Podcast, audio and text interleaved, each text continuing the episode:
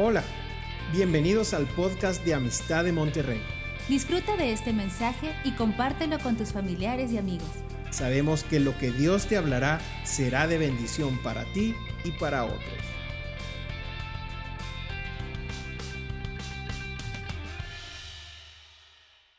Pues muchas gracias. Yo sé que el pastor nos está viendo y le doy gracias al pastor por, por este mensaje y también por la oportunidad de compartir a los pastores, a la pastora.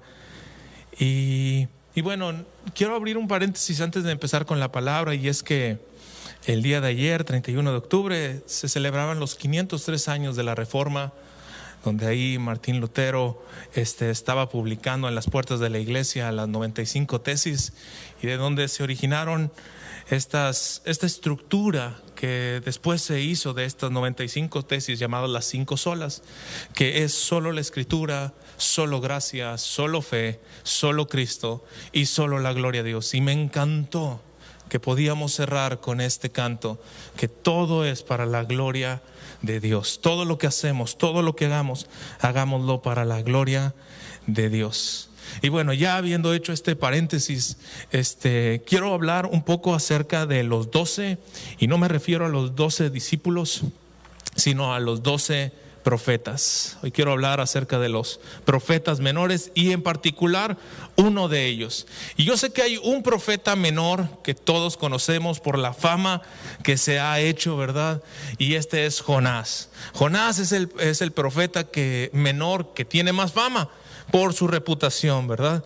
Por el pez grande, por la desobediencia, porque no quiere predicar a Nínive. Pero bueno, hoy quiero empezar por el principio de estos doce. Y este es Oseas, ¿sí? Oseas. Algunos de nosotros no hemos leído o conocemos poco las historias de los profetas porque no entendemos el contexto de lo que está sucediendo en la vida de los profetas. Eh, el Señor me, me, hablaba mucho acerca de, de, hablarles acerca de Él, entonces me gustaría que me acompañaran a Oseas capítulo 1. Oseas capítulo 1. Quiero hablarte quién es Oseas y el significado de su nombre, y es que su nombre viene de la raíz de Josué. Entre nosotros, yo me estoy casi seguro que va a haber algún Josué, algún José o algún Jesús que, que, está, viene de esta raíz, pero viene, Oseas es, viene de la raíz de Josué y es Jehová salva o Dios salva. Y entonces Oseas continuamente con su nombre al decir, ¿cómo te llamas? Oseas es, es el Señor salva. El Señor salva. Y es porque muchas veces el mensajero lleva de alguna manera en él el mensaje. Lleva el mensaje. Constantemente él estaba hablando y, quiero hablar acerca de los profetas, porque es necesario, es tan importante que en estos tiempos se levanten profetas, se levante gente que hable la palabra de Dios, que hable lo que Dios está queriendo decir para estos tiempos. Y fíjate que los profetas nacen en tiempos complicados moralmente. Nacen en tiempos donde la nación está en una decadencia de idolatría, de corrupción moral, de prosperidad a causa de la opresión de los pobres. En ese tiempo es cuando nacen los profetas y en este particular Oseas. Él es contemporáneo a Isaías y a Miqueas y, Oseas capítulo 1 Versículo 1 dice, palabra del Señor vino a Oseas, hijo de Berí, en los días de Usías, Jotam, Acaz y Ezequías, reyes de Judá, y en los días de Jeroboam, hijo de Joás, rey de Israel. Recordemos un poquito porque eh, yo creo que hemos leído este versículo y no entendemos nada de lo que dice este versículo.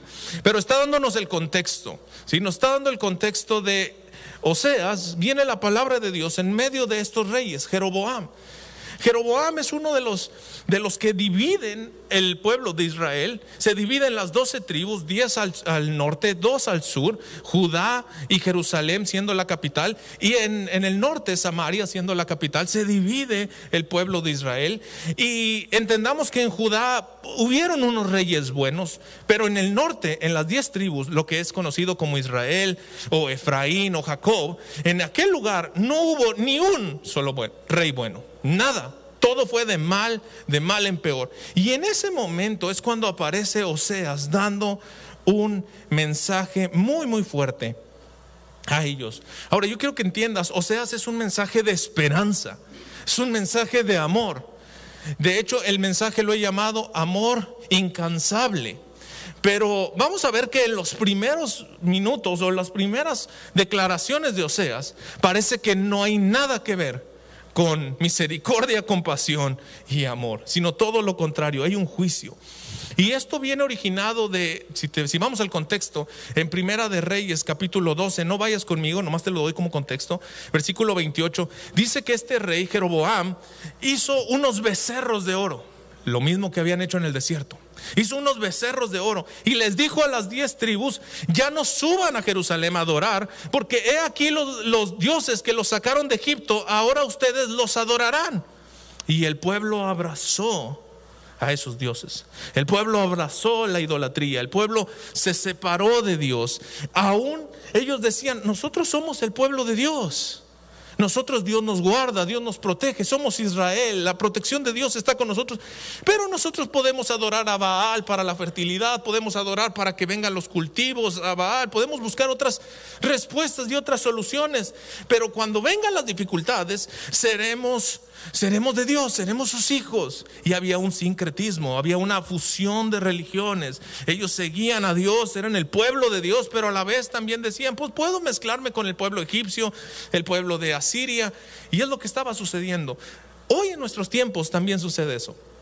Puede haber una mezcla entre nuestro devoción o nuestro cristianismo, donde estamos centrados en la palabra, pero podemos ser influenciados por el mundo, por otras cosas y depender de la política, depender de la economía, depender de la educación, en lugar de poner nuestra dependencia en Dios. Y si estamos viviendo eso, estamos viviendo lo mismo que Israel. Y en este tiempo es cuando escribe Oseas. En este tiempo escribe. Y Oseas capítulo 2, versículo 1. Fíjate lo que, perdón, capítulo 1, versículo 2. Dice, el principio de la palabra del Señor por medio de Oseas. Dijo Jehová a Oseas, ve y tómate una mujer fornicaria e hijos de fornicación, porque la tierra fornica apartándose de Jehová. Fue pues y tomó a Gomer, hija de Diblaim, y la cual concibió y le dio a luz un hijo. Quiero leer hasta ahí. Vemos la historia, vemos a Oseas, profeta de Dios y Dios le manda y le dice, ve, ve y cásate. ¿Cuántos de los jóvenes dirían, amén, yo me quiero casar, yo, yo, yo, yo, yo le entro, ¿verdad? Yo me quiero... Pues el, el, mensaje de Oseas era un mensaje donde decía, tu becerro, oh Samaria, te hizo alejarte del Señor. Y donde decía, Israel te perdiste, Oseas 13:9. También dice, fue destruido, Oseas 4:6, fue destruido tu pueblo por falta de conocimiento. Muchos hemos usado este versículo hablando de intelecto, del conocimiento de intelectual de Dios. Necesitamos intelecto, meternos a la palabra. Pero realmente en el hebreo es la palabra yadá, conocimiento. Y habla de una relación. Es el, no es conocer acerca de Dios, es conocer a Dios realmente. Isaías, que es un contemporáneo, dice, este pueblo de labios me honra, pero su corazón está lejos de mí. Y Oseas era este mensaje. Y como que Oseas estaba predicando este mensaje, se han alejado, se están separando. Y dices, ¿dónde está la misericordia de Dios? Bueno, aquí es donde entra la misericordia de Dios. Porque al mensajero lo va a hacer el mensaje. Y entonces le dice Oseas, Ve y toma una mujer fornicaria. Algunos teólogos dicen o piensan que esta mujer fornicaria era de una manera simbólica. Como todo el pueblo de Israel estaba adulterando en, en, adorar otros ídolos y había, había una división en su corazón entre Dios y todo lo demás, entonces también esta mujer, Gomer, era así. Unos realmente piensan que ella era una mujer que se prostituía. De hecho, la NBI, la NTV y otras traducciones la, ponen como una prostituta. Y entonces algunos piensan que realmente ese era su trabajo. Y, Dios le manda a Oseas a casarse con ella. Otros piensan que lo iba a hacer después, que en ese momento cuando Oseas se casa con ella no era, pero que tiempo después lo iba a hacer. Sea cual sea el significado correcto, lo que entendemos es que Dios le está diciendo a Oseas, ve y cásate con esta mujer que te va a ser infiel. Ve y cásate con esta mujer que te va a ser infiel. Y entonces va a Oseas y se casa con Gomer y parece que todo va muy bien. La relación va muy bien. Parece que esta mujer, si estaba, dejó la práctica o si nunca había estado, parece que la relación va todo muy bien. Y entonces se casa con ella, están teniendo, se juntan y tienen su primer hijo y lo llaman Jezreel. Y cuando tienen a su primer hijo y lo llaman Jezreel, el, significado de este nombre es Dios esparcirá. Dios los va a esparcir. Y ahí dice el versículo 4, les dio el nombre Jezreel y dice, porque en aquel día, versículo 5, quebraré yo el arco de Israel en el valle de Jezreel. O sea, yo los voy a, a castigar a la casa de Israel. Entonces los voy a esparcir. ¿Y sabes lo que me muestra este versículo? Que sus hijos también eran parte del mensaje de Oseas. No solamente basta que la, que la persona que está aquí al frente hable el mensaje, sino toda la familia termina convirtiéndose en el plan de Dios para el mensaje, para ese tiempo. Todos terminan siendo los que hablan y dan testimonio de la obra de Dios para este momento. Y entonces no se vale decir que mis hijos están apartados. Por eso el clamor de un padre orando por sus hijos. Y entonces vemos aquí, luego tienen otro, otra hija, ahora una hija. Dice, concibió versículo 6 y le dio una hija y le, le dijo a Dios, ¿cómo le pongo el nombre? Y Dios le dijo, lo ruama, porque no me compadeceré más de la casa de Israel. El significado de lo ruama quiere decir no compadecida, donde no habrá compasión. Imagínate a la hija cuando iba al colegio y le preguntaban, ¿cómo te llamas? No tendré compasión. Ay, qué nombrecito, ¿verdad?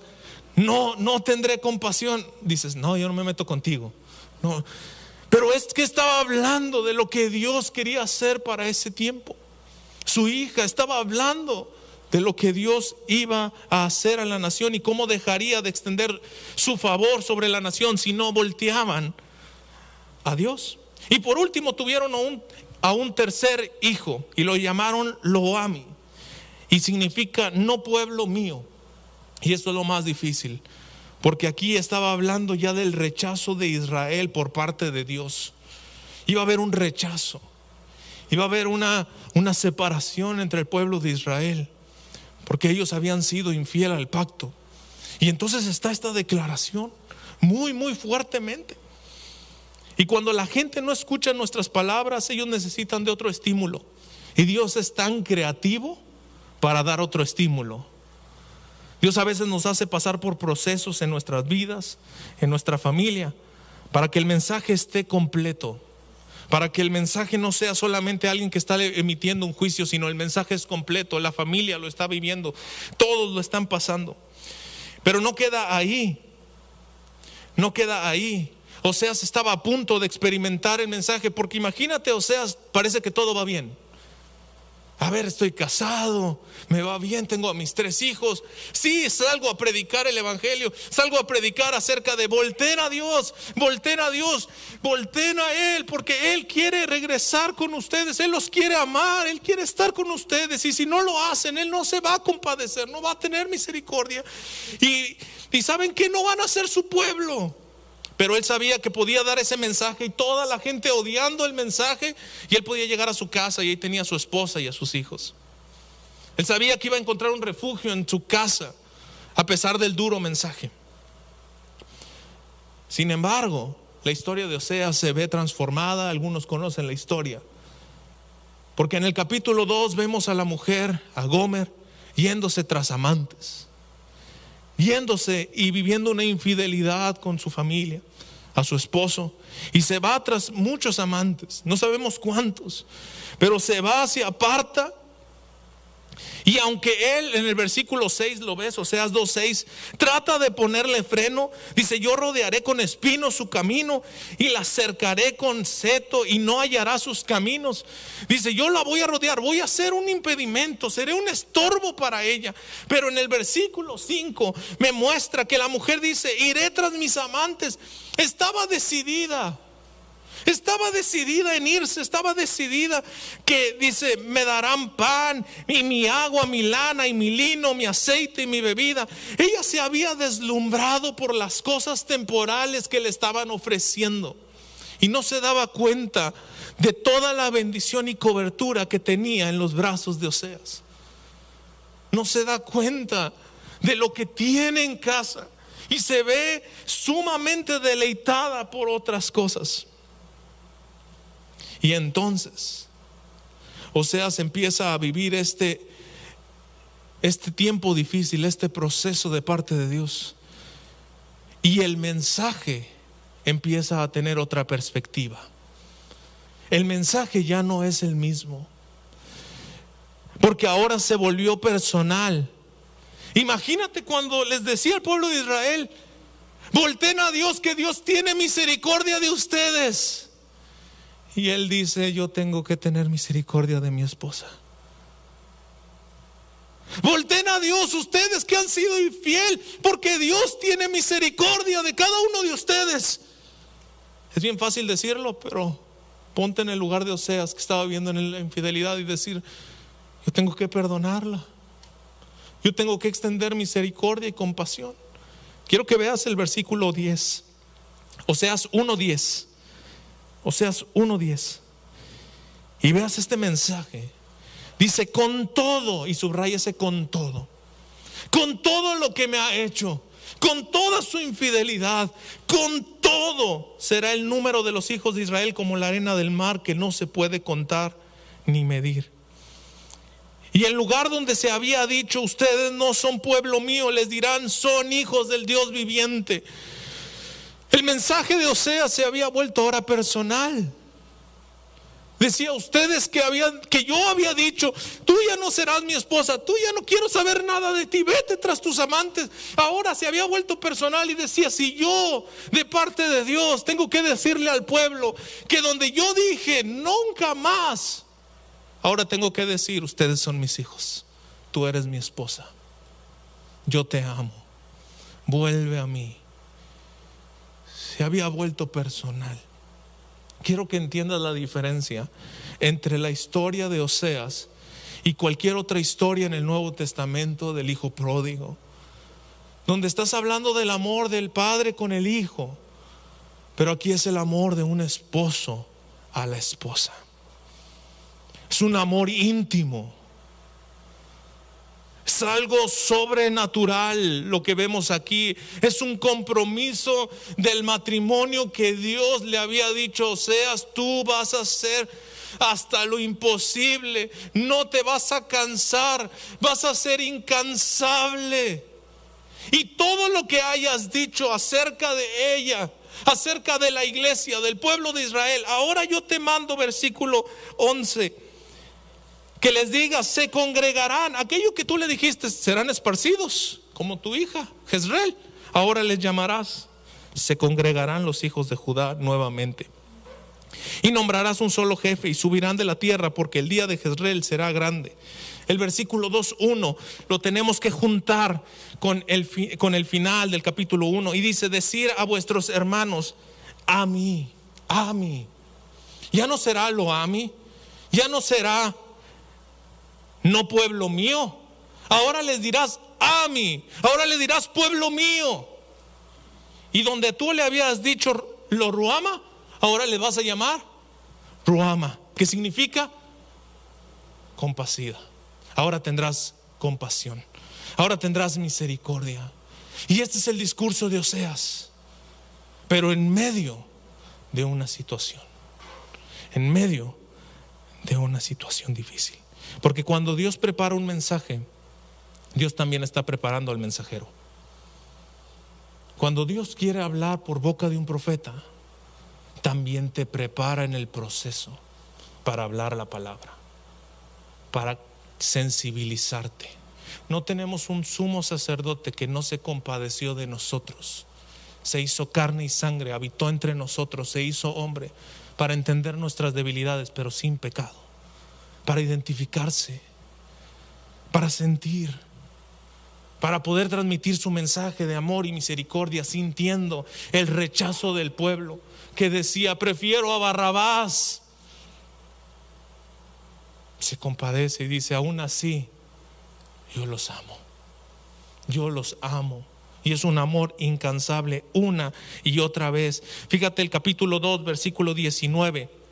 El mismo mensaje de Oseas, te desposaré conmigo para siempre. Imagínate en medio de la infidelidad del capítulo 2, diciendo Oseas, te desposaré conmigo para siempre, te desposaré conmigo en justicia, juicio, benignidad, misericordia, y te desposaré conmigo en fidelidad, y conocerás al Señor, conocerás a Dios. Estaba pasando por un proceso, o seas, que a veces no queremos vivir, a veces no queremos pasar. Pero cuando sucedes por una situación de estas, cuando pasas por una situación complicada en la vida, tú no sabes el impacto porque te está preparando para que tú lleves ese mensaje de gracia y amor y compasión a cada uno de los que necesitan. Dios está desesperado por decir, salga una generación como seas que lleve un mensaje de te desposaré para siempre. No importa la situación que estés viviendo, no importa dónde estés, yo te quiero rescatar, vuélvete a mí con cuerdas de amor. Este es el mensaje de Oseas, pero en una situación tan, tan peculiar. ¿Y sabes por qué? Porque llega un momento donde el mensaje se hace parte del mensajero y el mensajero se hace el mensaje. Ya no, ya no haces una distinción entre lo que está predicando y su persona. Dices, es que Él es el mensaje. Él es el mensaje vivo de alguien que ha dado su vida de sacrificio. Él es alguien que está diciendo, te desposaré. Y entonces si tú te pones a pensar, o sea, está predicando, te desposaré, iré tras de ti. Mi amor es incansable. ¿Qué crees que va a suceder en la historia? Tú dirás, bueno, pues entonces Oseas va a ir. Sí, pero la iniciativa es de Dios. Aún así, la iniciativa es de Dios. Porque a pesar de todo lo que nosotros podamos hacer y tener el deseo de volver a Dios, Él es el que toma la iniciativa. Capítulo 3, versículo 1. Me dijo otra vez el Señor, ve y ama a tu mujer amada de su compañero porque adúltera, aunque adúltera, como el amor del Señor para con los hijos de Israel, los cuales miran a dioses ajenos y aman tortas de pasas, a pesar de su idolatría, a pesar de cómo ellos están viviendo. Con el mismo amor que yo amo a Israel, así tú amas a tu esposa. No me canso de estar detrás de ustedes no cesa mi amor por ti.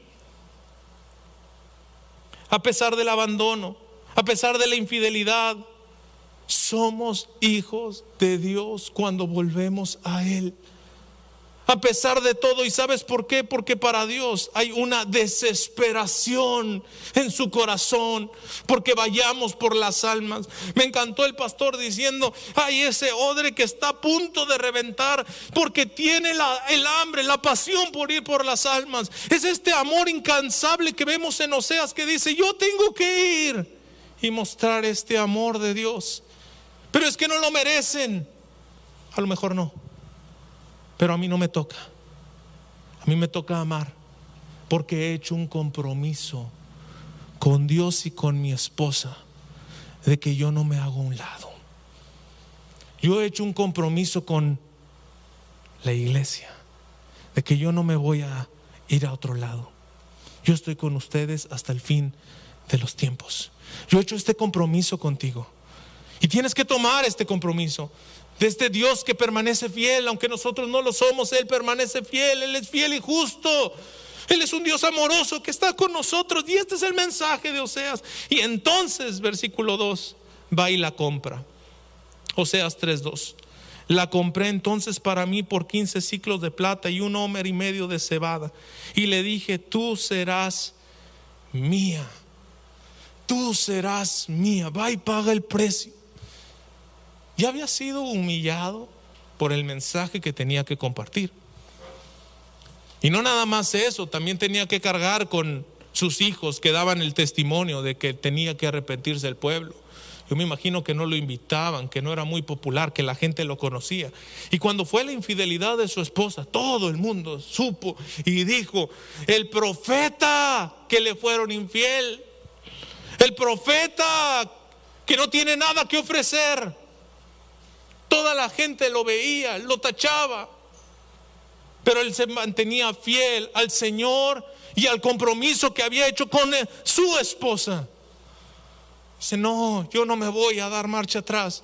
Yo voy a permanecer fiel. Yo voy a pelear por mi matrimonio hasta el último momento. Aunque el diablo y lo que sea quiera separarnos, yo me mantengo fiel. Yo me mantengo firme en lo que Dios me ha dado. Él me dio a esta mujer. Él me dio a este esposo. Yo no me muevo de aquí y esa es tu posición, iglesia. No te muevas. No te muevas. Pelea por lo que Dios te ha dado. Y va y la compra. Y la compra al precio máximo que él podía ofrecer. La compra a lo más que él podía dar. Y sabes, se queda con ella y le dice, tú serás mi esposa para siempre.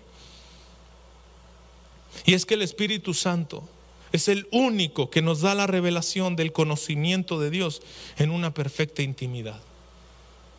Él es el que sopla y te dice, hey, estás teniendo una perfecta intimidad. Hay una relación. Pelea por esto. Conoce, conoce a tu Dios. Y está ahí y va y la toma por mujer.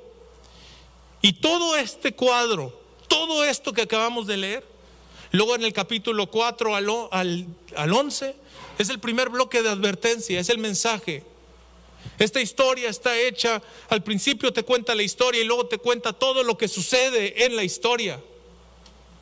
El, el, capítulo 11 es una serie de promesas y el capítulo 14 también, pero te cuenta la historia, te cuenta todo el desenlace, pero al principio te contó la historia. Ya te conté la historia. Si tú quieres conocer todo el mensaje de Oseas en el camino, lee todo lo demás. Pero esta es la historia. Y esta historia es una sombra de lo que Cristo vino a hacer por nosotros. Esto es solamente una historia que ilustra lo que Cristo vino a hacer por nosotros. Cristo es Oseas. Y Gomer somos tú y yo. Tú y yo somos Gomer.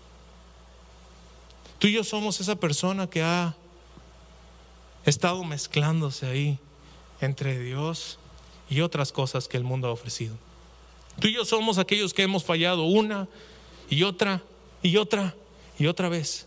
Dependiendo de la política, dependiendo del gobierno, dependiendo del dinero, dependiendo de la, de la educación, dependiendo de tantas cosas. Tú y yo somos esos que hemos fallado de alguna u otra manera. Tú y yo somos Gomer que para el punto final de su vida, cuando está con todos estos amantes, ya nadie la quería. Versículo 2 y 3 te das cuenta que ya estaba desnuda ni tenía hambre y decían que se muera de sed. Estaba pobre, pobre, pobre, había una decadencia en su vida y sabes que nosotros teníamos una decadencia igual sin Cristo. Y Cristo vino se hizo carne. Por eso dice, te seduje con cuerdas de amor humanas. Porque Cristo es esa cuerda de amor que vino a seducirnos, vino a traernos, vino a decirnos, yo nunca me voy a cansar de ustedes. Y voy a pagar el precio.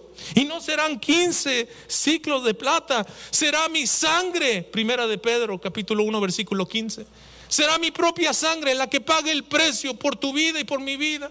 Será Cristo quien va y da, se entrega completamente, nos rescata del pozo. y nos trae a su victoria. Pero lo triste es que en todo el caminar de Gomer, en todo el tiempo de Gomer, lo que dice el versículo 8, capítulo 2, es que dice, y ella no reconoció que yo le daba todo, que yo le daba el trigo, que le daba el vino, el aceite, le multiplicaba la plata y el oro. No se daba cuenta que yo era quien le proveía todo. Gomer no se dio cuenta. Y es más, lo que Dios le daba, iba y se lo daba a Baal. Eso es lo que dice el versículo 8.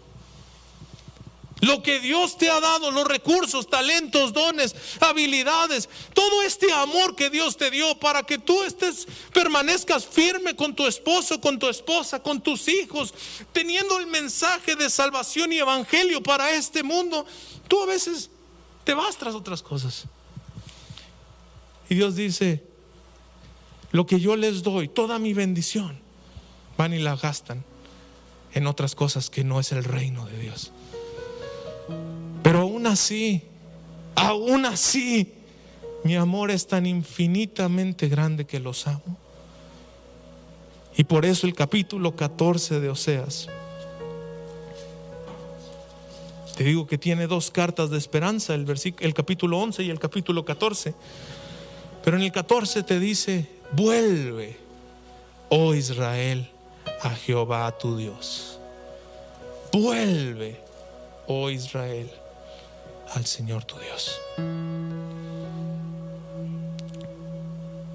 Versículo 4. Porque yo sanaré su rebelión y los amaré de pura gracia.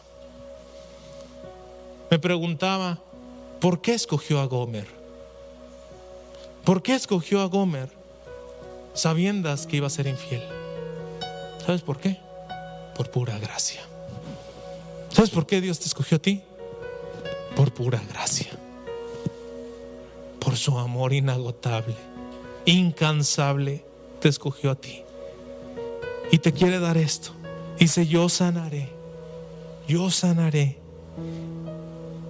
Y yo seré a Israel como rocío, y él florecerá como el Líbano y se extenderán sus raíces como el Líbano, y se extenderán sus ramas, y será su gloria como la del olivo, y perfumará como el Líbano. ¡Wow!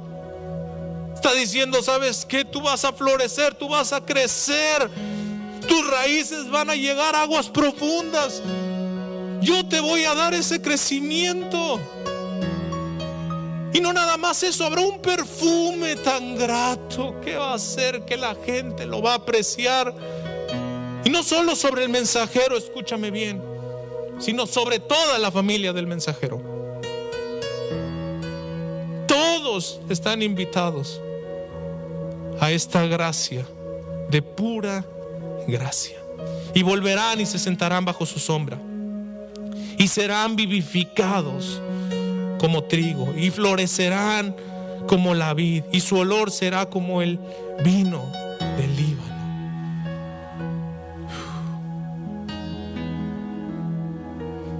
Toma estas promesas porque Él te quiere vivificar este día. Aquello que está muerto, Él quiere dar vida. Aquello donde no hay esperanza, Él quiere traer esperanza. Aquello donde parece que está muerto y seco, florece. Tengo un árbol de limones en mi casa. Y tres veces ese árbol se ha secado completamente. La última fue una desgracia, porque estaba el árbol seco y le salió una ramita. No quiere morir ese árbol. Y fue el perro, pisó la ramita y la quebró y se quebró otra vez. Yo dije, ahora sí ya no hay esperanza. Y sin embargo, a los meses, es un tronco chaparrito que tenía solo una ramita y la quebró. Yo, ya no hay esperanza. Se quedó el tronco solo. Dije, no, a las, a las semanas lo saco. Pasaron meses.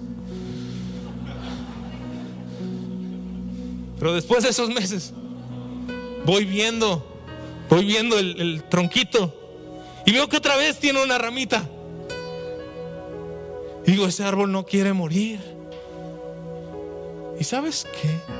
Aún lo que nosotros decimos, ya no hay esperanza, no eres pueblo mío, ya no me compadeceré de ti, en una semana te saco.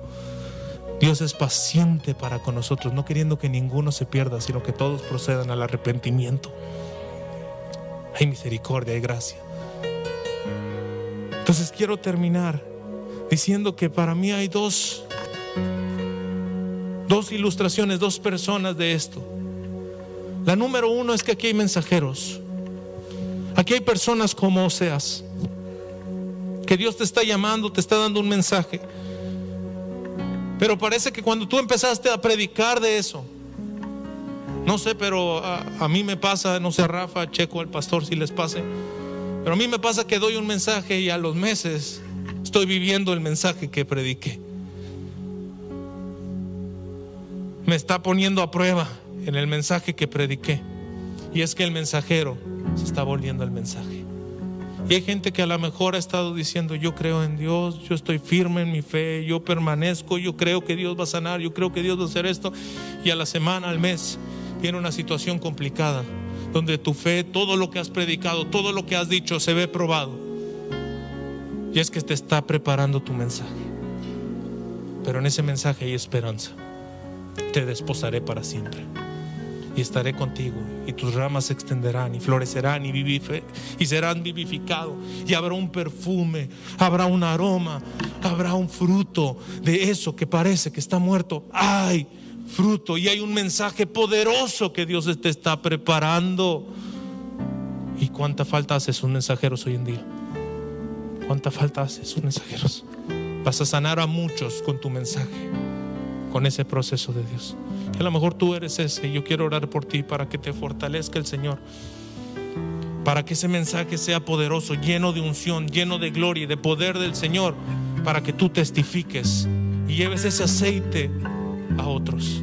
Pero también sé que a lo mejor entre nosotros o los que nos están viendo, todos los que estamos aquí, de alguna manera somos Gomer. De alguna manera también somos aquellos que hemos sido infiel. De alguna manera somos aquellos que hemos caído.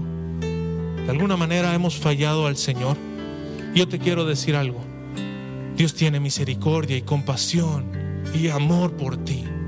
Amor por ti, un infinito amor incansable de Dios hacia tu vida. Y esta mujer, Oseas 2.7, dice, iré y me volveré a mi primer marido porque mejor me iba entonces que ahora. Hay un tiempo en el que Gomer voltea en sí. Hay un tiempo donde Gomer dice, iré. Y es la misma expresión que tiene el hijo pródigo. Iré y volveré.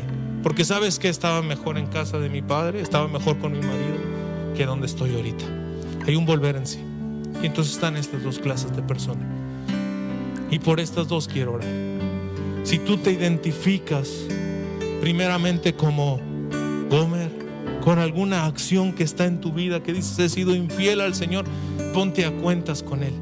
Arréglate con Él y corre esos brazos de amor y misericordia que te dicen, yo estaré contigo para siempre, en justicia, en benignidad, en misericordia, en juicio y en fidelidad hacia ti. Habrá misericordia, hay amor, corre a mí. Corre a los brazos de Cristo y, deja que Él te abrace y su amor te abrace y te llene esta, esta tarde. Y también si tú eres Oseas, quiero orar por ti y por ese proceso. Entonces, Señor Jesús, oro esta mañana, Padre, para que tú traigas esta revelación de tu amor, de tu amor, de tu misericordia, así como tuviste compasión con Gomer, Señor así también extiende misericordia a nosotros. Desde el inicio, en el huerto de la Daen, tú habías visto un matrimonio. Y hasta Apocalipsis, en Apocalipsis 19, están las bodas del Cordero. Y hay una boda en tu corazón, hay un pacto que tú has hecho con tu iglesia. Extiende misericordia y amor a aquellos que lo necesitan en este día. Señor, rejuvenece. Trae vida donde hay muerte. Trae un olor de vida, Señor, donde parece que no lo hay. Trae esperanza por tu pura gracia. Trae tu amor inagotable sobre tu iglesia, sobre tus hijos.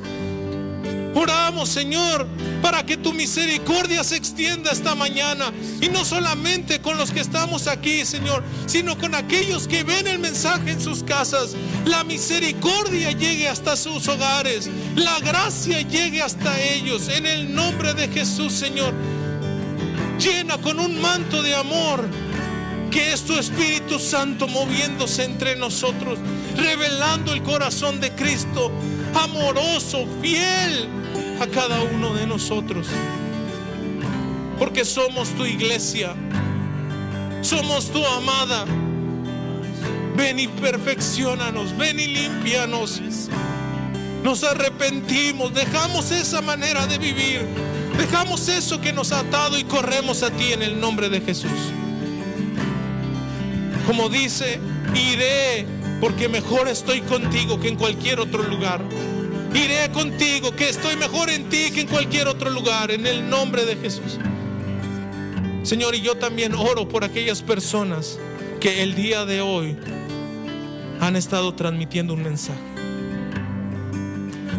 Que hay un proceso que ellos saben que ha estado siendo tan difícil como Oseas lo vivió que se quedó solo con sus hijos y que parecía que no había esperanza.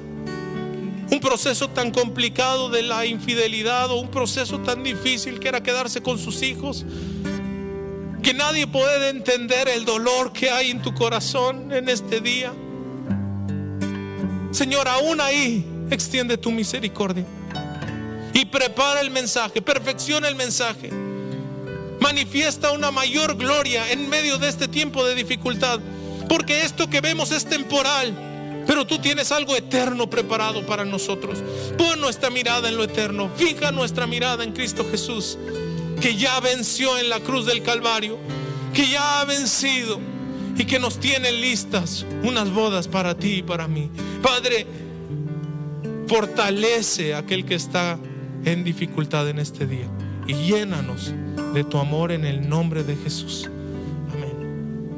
amén. Que la gracia, la pura gracia, su infinito amor y el Espíritu Santo nos fortalezcan en todo nuestro caminar.